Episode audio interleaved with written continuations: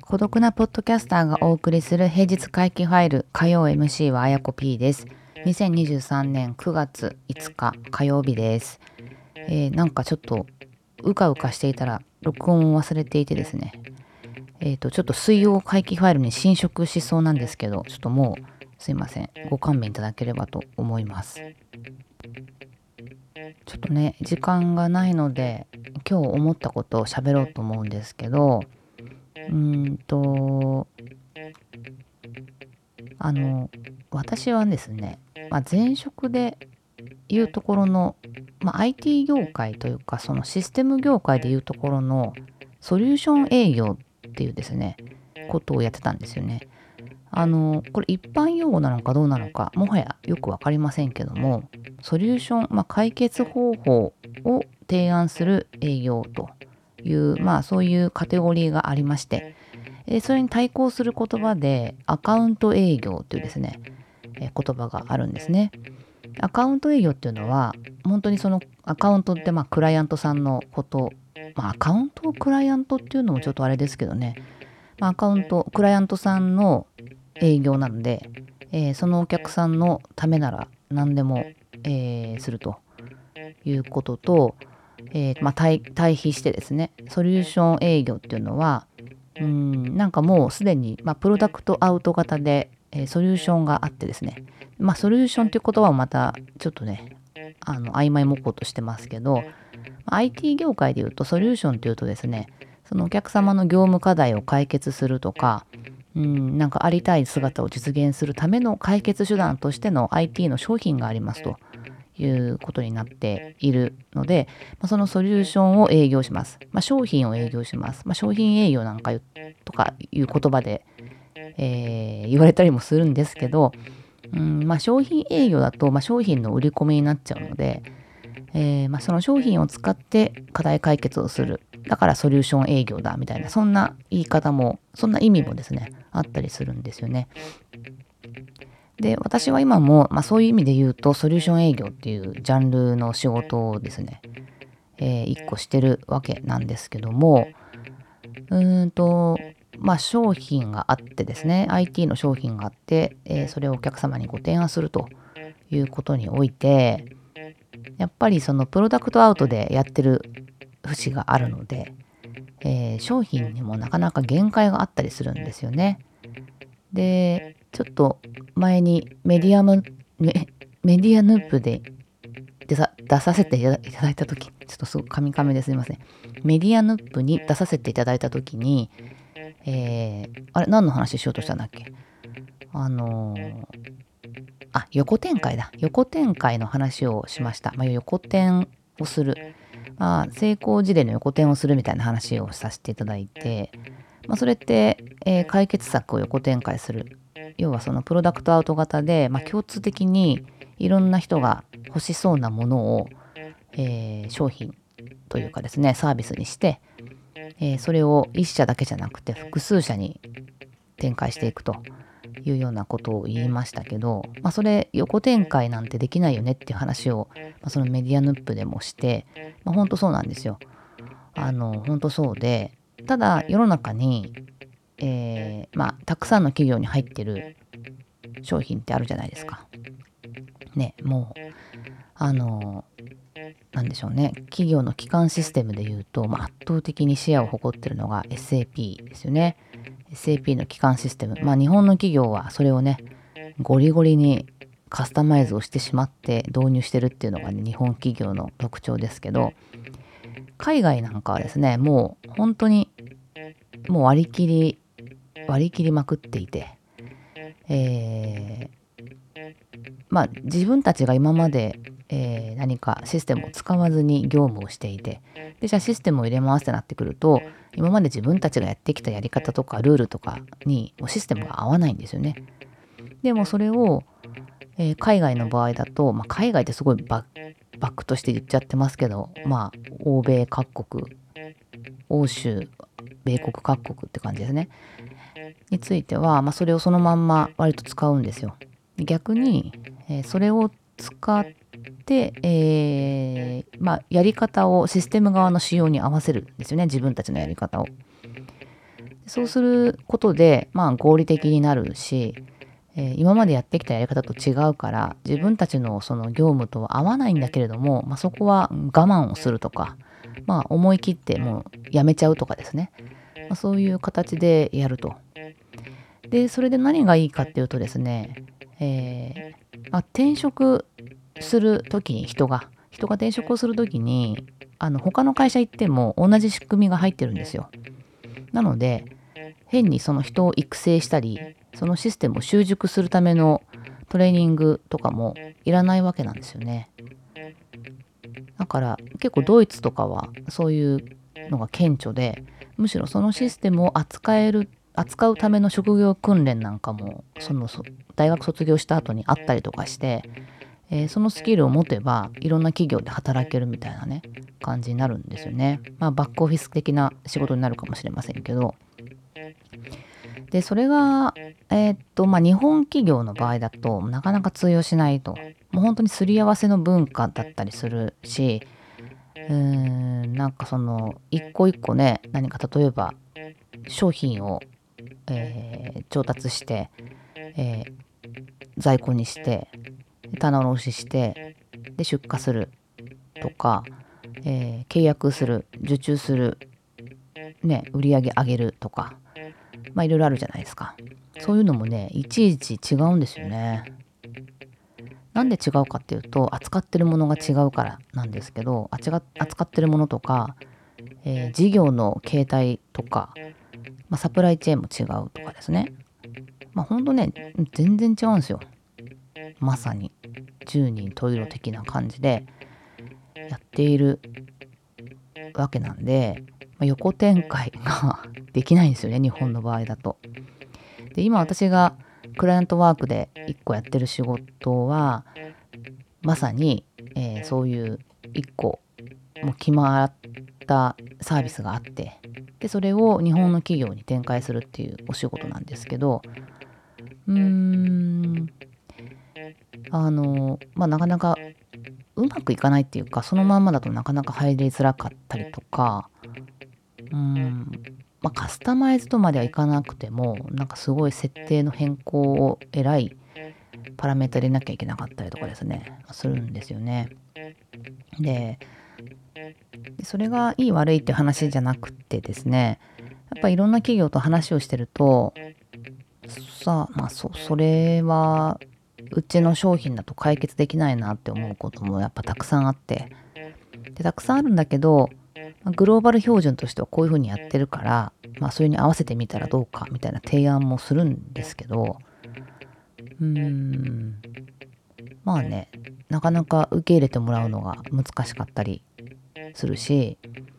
まあ、それが果たしてその企業のためにいいことなのかとかもね考えたりするわけですよ。でまあね日本の企業って結構ねやっぱ私は特殊だなと思っててえー、まあ、グローバルで標準になってるものがなかなか入らないっていう意味だとそのグローバルの商品を入れる上でグローバルの商品責任を持ってる人たちになかなか日本の得意性が、えー、まあ、分かってもらえないとか、まあ、伝わらないんですよね。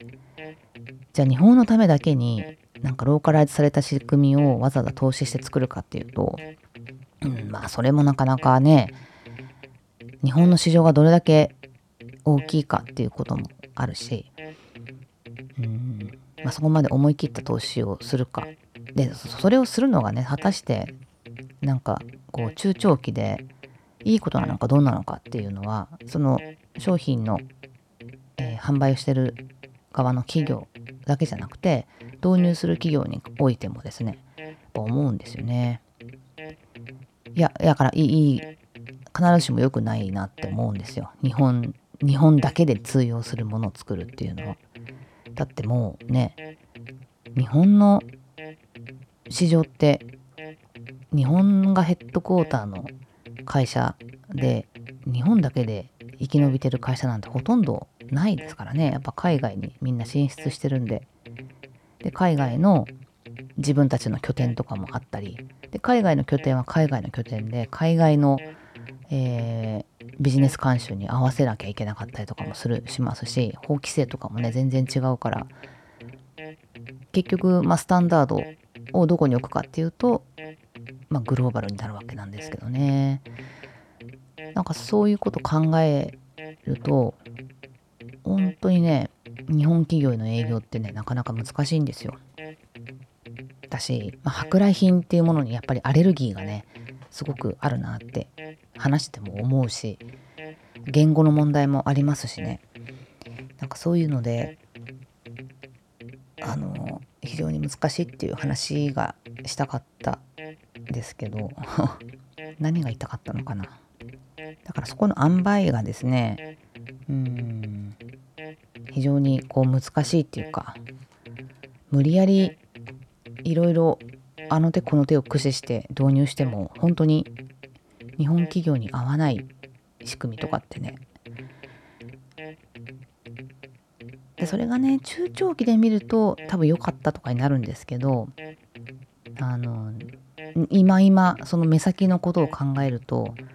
なんか流れが変わったとかこんなの困るとかねいろいろあるだろうなと。で誰がこれ入れるって決めたんだとかねなったりとかして、うん、なる企業もあればもううちはグローバルスタンダードで行きますからみたいなもうなんかもはや日本企業じゃないなみたいな日本企業もあったりとかもするんですよね。まあこれもう本当に昔から言われてることなんでねだそこの難しさをいかに乗り越えるかというのが、ま、求められていて、まあ、私の仕事の一個なわけでございますけどね。いやでも本当にねあれですよ何がいいのかってわからないですねという話です。はい。えー、まあもちろんクライアントさんの成功をめがけてですね頑張るのみなんですけどね。まあ、そんなことを今日はちょっといろいろ思ったかなという話で横展開、うんまあ、横展開の話もそうだしうんなんかねやっぱ海外の人たちが作る仕組みって日本と全然違うんですよね本当に。なんか私もあの商品の開発とかを昔してたんでまあわかるんですけどやっぱりねユーザーインターフェースがなんかボタン1個取っても全然違うですよ。で、ね、多分皆さんも思ったことあるんじゃないかなと思うんですけどウェブサイトとか見てても日本のウェブサイトと、まあ、海外のウェブサイト結構違いませんか？なんか雰囲気とかもそうだしあのなんかおしゃれだなとかそういう話じゃなくてですね。えー、なんだろうな。例えばなんか日本の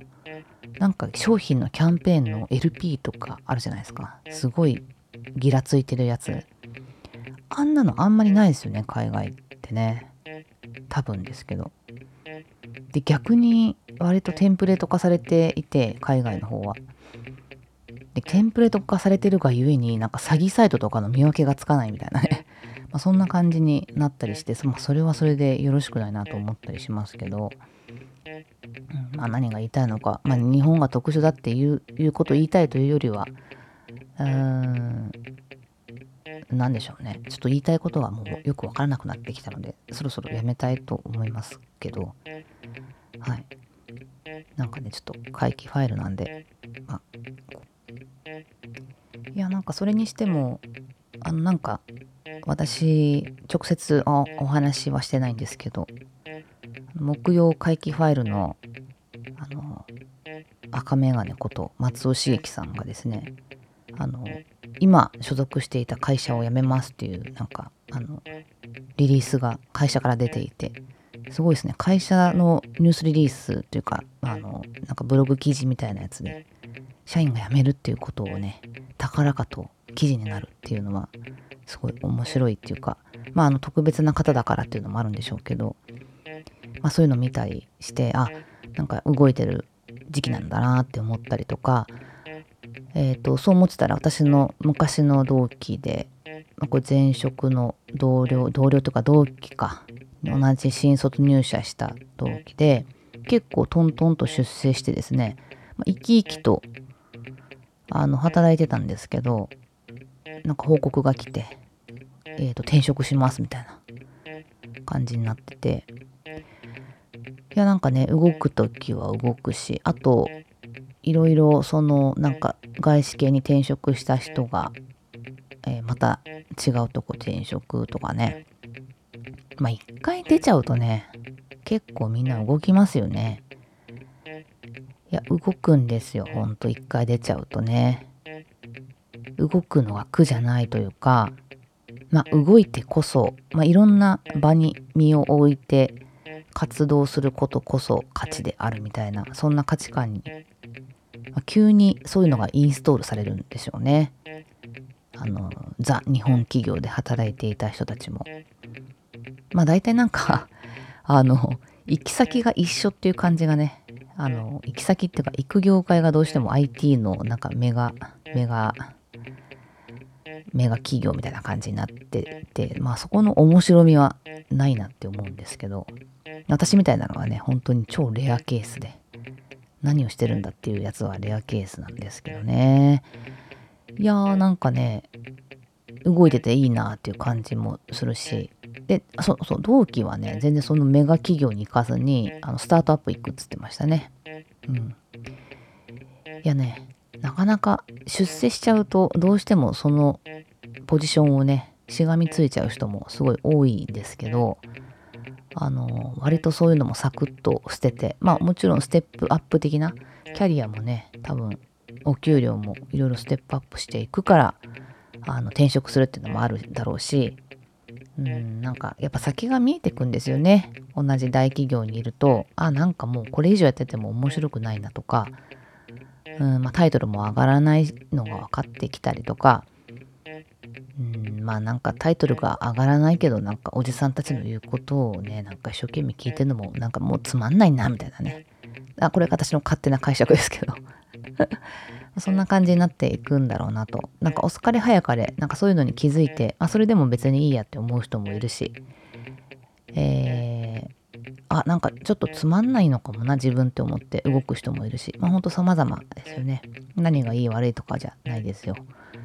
でもなんか動きがあったりこうちょっとね自分の違和感を消したりあとはまあチャレンジをするっていうことはやっぱり私はすごい拍手を送りたいなと思うので、えー、細い人は本当に大声援を送りたいと思います。はい。なのでね、ちょっと木曜会期ファイルの松浦さんもぜひぜひ、あのなんかポートフォリオワーカーになるらしいので、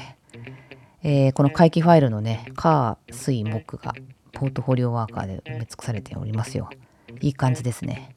えー、月曜日の方はちょっとすいません謎なんですけど金曜日のあよはたリーダーはポートフォリオワーカーなのかな？多分ポートフォリオワーカーに近いような感じがしますのでねちょっとポートフォリオワーカーだらけの会期ファイルを引き続き皆さんよろしくお願いいたします。はい、ちょっともう今日もまとまりなくて、しかも水曜に侵食してしまいましたけれども、また来週お会いしたいと思います。お相手はあやこ P でした。